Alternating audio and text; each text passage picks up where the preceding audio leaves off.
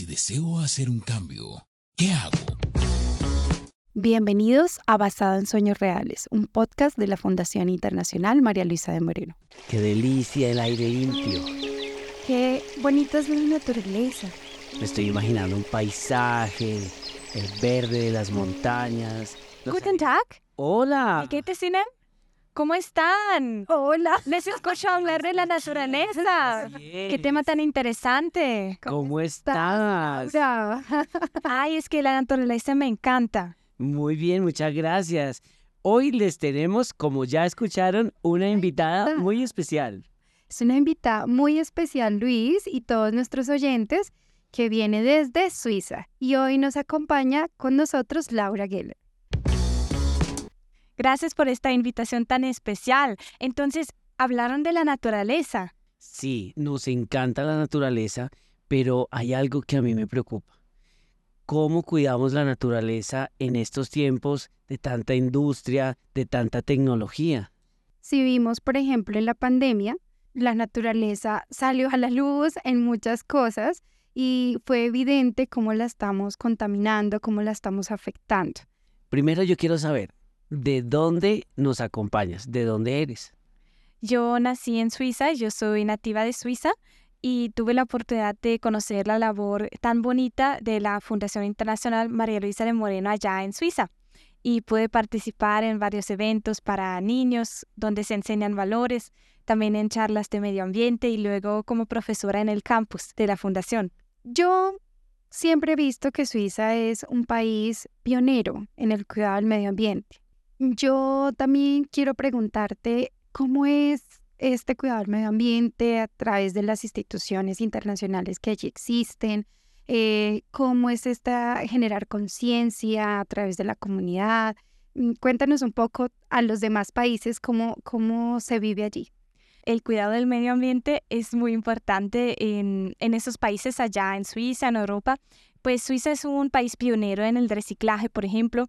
Eh, también para el curso de medio ambiente, pues pudimos, por ejemplo, hacer eh, un reportaje, un pequeño reportaje de todos los avances allá en Suiza y pues eh, allá hay mucha industria de reciclaje y entonces eso pues también motiva a las personas en otros países a que sí se puede y uno aprende el uno del otro y así nos inspiramos eh, los diferentes países también a través de esos cursos en campus.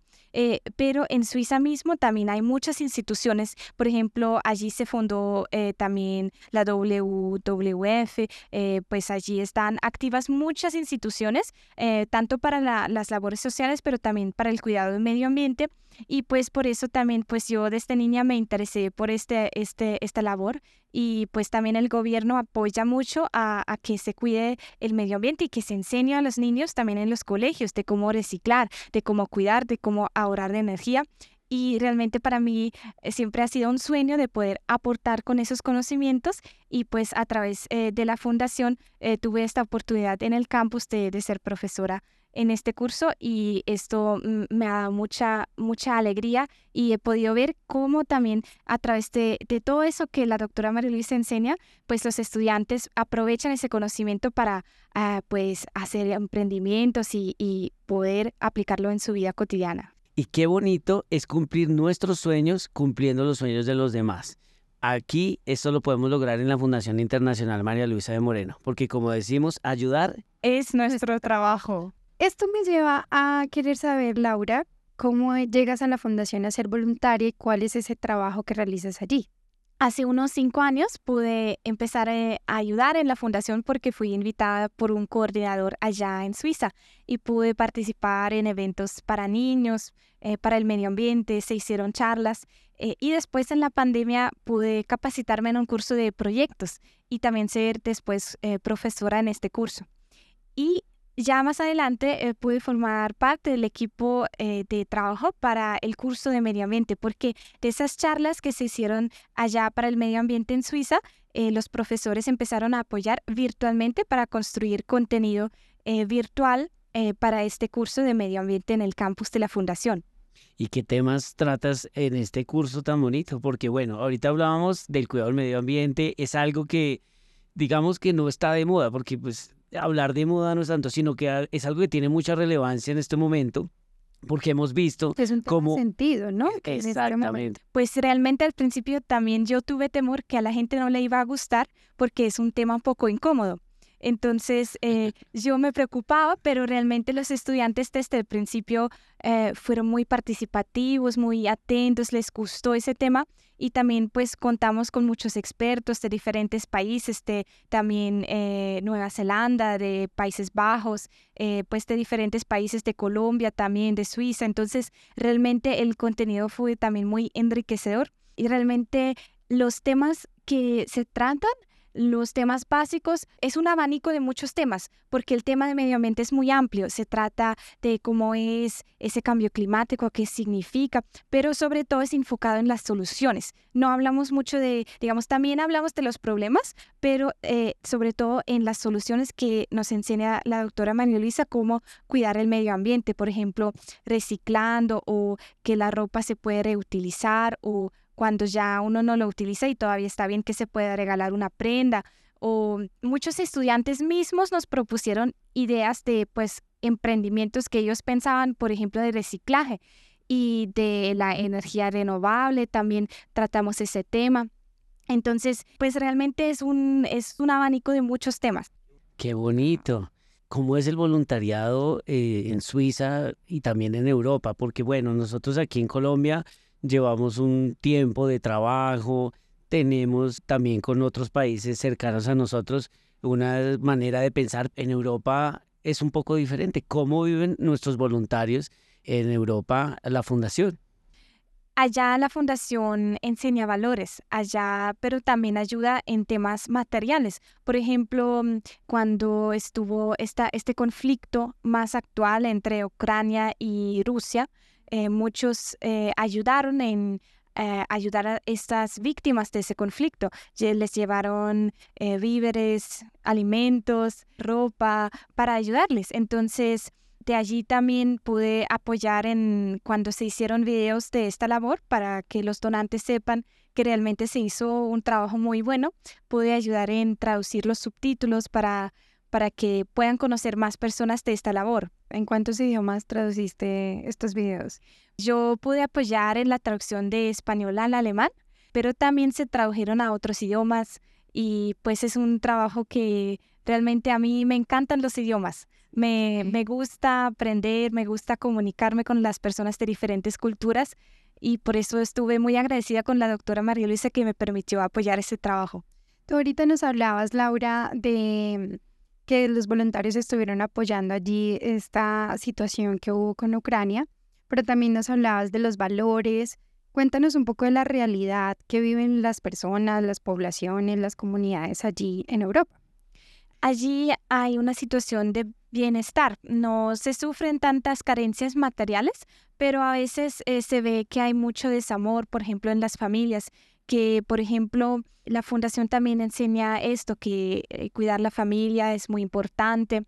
Participé también en un curso de, la familia como estudiante, eh, donde la doctora Ángela nos enseñó los valores en la familia y, todo eso allá en los eventos también eh, tratamos de transmitir, por ejemplo, en los eventos para niños, para el medio ambiente, para que también esos valores se vivan en la sociedad.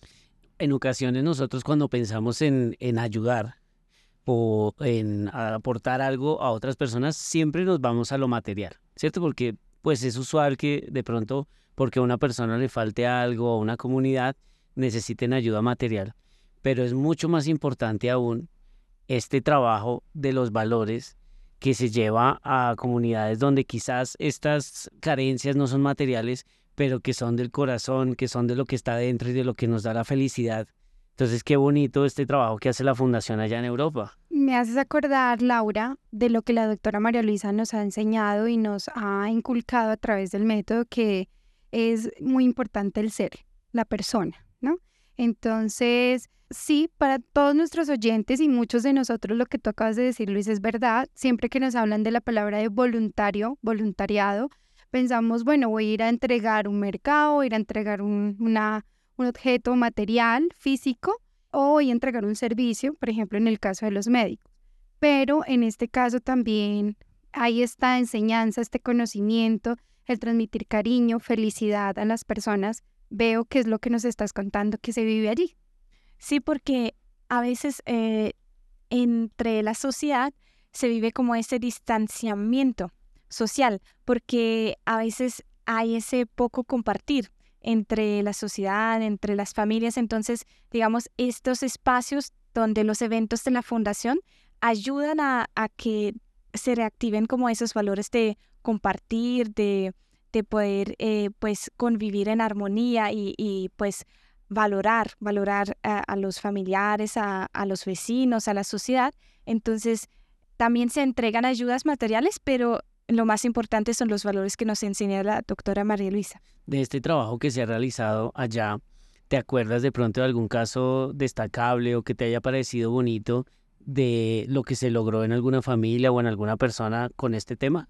Por ejemplo, me acuerdo de un evento de la familia para los niños, donde eh, se disfrazaron los voluntarios, eh, un evento muy alegre, donde pues se entregaron también regalos y los niños estaban muy felices y pues una mamá me compartió que le pareció muy especial esa atención, como ese cariño y también que se valoren a los niños. Y entonces ella me preguntó por la doctora María Luisa y, quedó muy impactada de esta persona tan importante que lidera la fundación.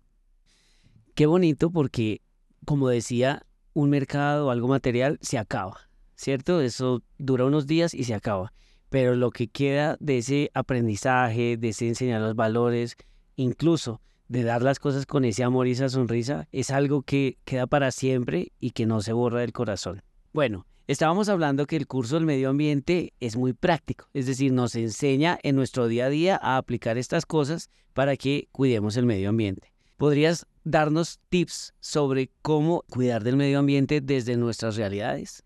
Sí, realmente el curso es muy práctico. Eh, pues diferentes eh, temas. Al principio se, se, explican las problemáticas, digamos, eh, por ejemplo, el cambio climático, que es un problema realmente que ya nos afecta porque está subiendo el nivel del mar, se están descongelando los glaciares, se está, está muriendo y extinguiendo las especies, pues realmente es un problema que nos afecta. Eh, y también pues la contaminación, eh, pues hay diferentes problemáticas también con el agua, que, que ya en muchos sitios no hay agua, en otros sitios hay mucha lluvia. Entonces, eh, pues vemos que este tema realmente no solamente afecta a la naturaleza de los animales, sino también a nosotros mismos.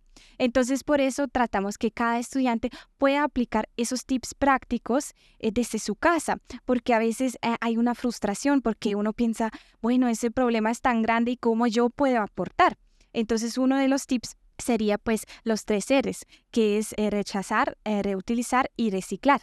Rechazar, ¿por qué? Porque muchas veces compramos algo sin pensarlo bien y después ya no lo utilizamos. Entonces, pues con esa conciencia vamos a comprar y analizar qué es realmente lo que voy a necesitar y valorarlo también después. Por ejemplo, en un celular.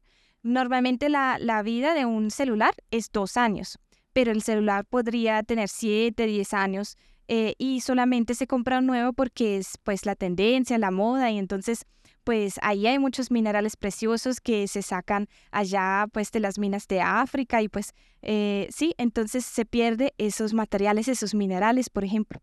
Y pues todo lo que conlleva el proceso para producir un celular eh, es mucho, mucha contaminación también. Entonces, por ejemplo, esto es un punto que, que, cada estudiante puede hacer, pues voy a cuidar mi celular, voy a darle cuatro o cinco vidas este año y no solo dos. Entonces, eso es el eh, No dejarnos llevar tanto por estas tendencias, por tener lo último, sino ser un poco más conscientes de que es un elemento que puede tener más tiempo de uso y, puedo ayudar con eso al medio ambiente. Exacto. La otra R. La otra es eh, reutilizar, que ya cuando algo se nos rompe podemos reutilizarlo, repararlo o pues darle un segundo uso. Por ejemplo, un recipiente podemos utilizarlo para hacer un proyecto hidropónico en la casa, para plantar tomates o una plantica. Eh, también para decorar y ya eh, el reciclar es cuando ya realmente el material no lo podemos reutilizar, entonces lo llevamos a un punto de reciclaje para que el material pueda ser procesado. Primero, no pensar en botarlo de una vez, ¿cierto? Porque puede ser que este mismo material nos sirva para decorar o para poner una plantica. Y, y segundo, si ya definitivamente no puedo hacer nada con eso, eh, voy a llevarlo a donde corresponde, ¿cierto? Lo, lo desecho de la manera correcta. Muy bien, Luis. Así está muy bien la conclusión para nuestros oyentes. Entonces vamos con el segundo tip. Otro tema muy importante es la moda, porque es la segunda industria más contaminante después de la industria del petróleo.